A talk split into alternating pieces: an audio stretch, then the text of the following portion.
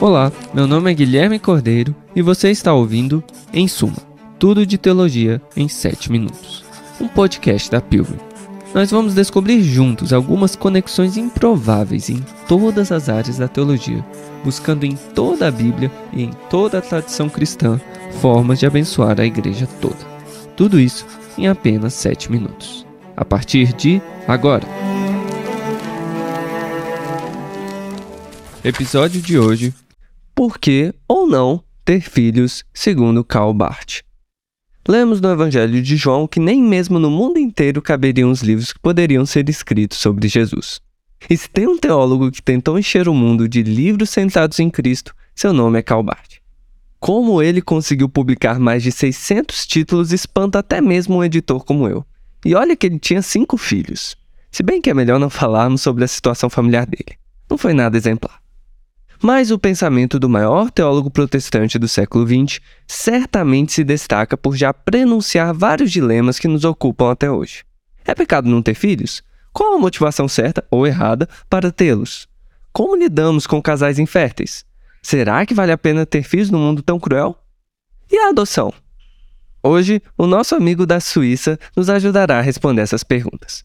Vamos ver primeiro seu descontentamento com argumentos cristãos tradicionais a favor da procriação depois a relativização desta no Novo Testamento e, por fim, uma afirmação mais profunda dela com base na existência escatológica cristã. Como era típico de sua metodologia, veremos o não de Deus dando lugar a um sim mais profundo em Cristo. É comum que argumentos cristãos a favor da procriação apelem à natureza criada por Deus. Particularmente, afirma-se como um dos fins naturais do casamento a procriação. Afinal, como poderia ser indesejável propagar a imagem de Deus e até participar de sua criação? Bem, Barth diria nein a essa intromissão da teologia natural na ética cristã. Como ele gostava de dizer, o pacto é o fundamento interno da criação. Ou seja, a criação é uma obra de amor do Deus Trino, uma livre dádiva da graça em Cristo. E por isso não podemos abstrair fins necessários a partir de uma leitura natural de suas estruturas. Essa parceria com Deus no pacto, então, é o objetivo da criação. Mas a criação ainda é o caminho para o pacto, de modo que a criação é a base externa para o pacto. A natureza, até em seus aspectos mais obscuros, é uma grande preparação para a completude da graça e um instrumento apto para esta se revestir quando Deus agir na história. O que isso tem a ver com pais e filhos? Para Bart, não são os pais em si que transmitem a imagem de Deus, como se fossem criadores secundários. É apenas a fidelidade pactual de Deus que dá de novo e de novo a graça de sua imagem a novos seres humanos. E isso abre alas para o nosso segundo ponto. Bart enxerga uma relativização da procriação no Novo Testamento.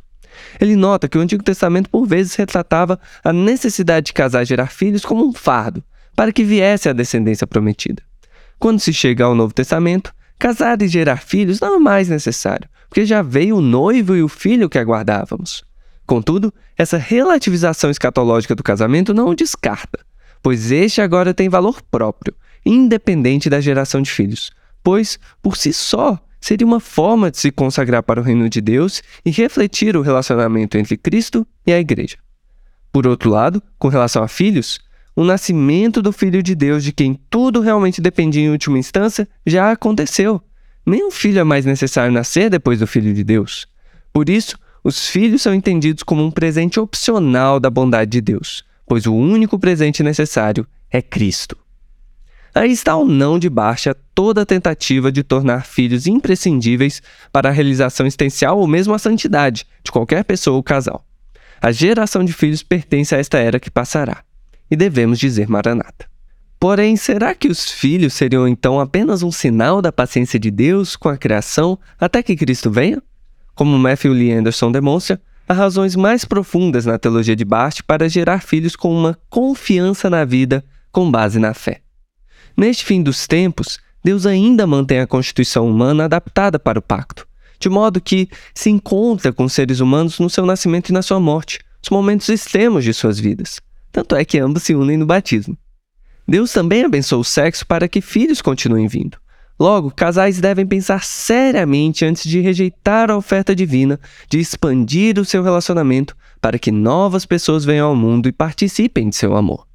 Finalmente, com base no mandamento de honrar pai e mãe, Deus ainda honra a paternidade e a maternidade ao se oferecer para estar presente na criação de uma nova vida única e singular por meio da ação e sofrimento dos pais. Portanto, a melhor razão para se ter filhos não é o dever ou a necessidade, mas pura alegria. Como Bart diz, a alegria vem nos momentos em que percebemos que a vida é um presente.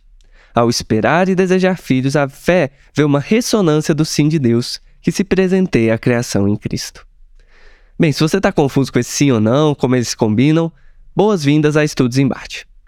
Brincadeiras à parte, quero finalizar com um exemplo concreto de tudo que falamos. No próprio nascimento virginal de Jesus, vemos por que ter filhos ou não. Não é para trazer a salvação da humanidade ou sentido para a sua vida, pois Deus resolveu trazer o Salvador fora da reprodução normal humana e fora do casamento. Mas há sim um valor genuíno na maternidade, e com José, na paternidade adotiva, porque o sim dos pais de Jesus à encarnação é o primeiro ato de fé na nova aliança. Maria, particularmente, como primeira cristã, mostra que é uma forma de também se consagrar à procriação escatologicamente. Por meio de sua ação e do seu sofrimento, ela é honrada por Deus com sua presença na geração de uma nova vida, presença tal que esta vida é assumida pelo próprio Filho de Deus. Assim como Maria seria honrada por todas as gerações futuras, sendo chamada de bem-aventurada, pais ainda devem ter filhos e serem honrados pelos seus filhos, pois como a fé reconhece, Deus faz o impossível de refletir seus atos de criação e encarnação na geração de filhos e os entrega a seus pais como representantes do próprio Deus. Por outro lado, assim como a honra de Maria deriva totalmente da glória de seu filho, pais devem ter a modéstia de reconhecer que são meros receptáculos de um presente livre e gratuito do Pai Todo-Poderoso, e não donos de seus filhos. Maria escolheu ser mãe, e ela é bem-aventurada por isso. E daí, todo casal que assim o escolher ainda hoje também o será.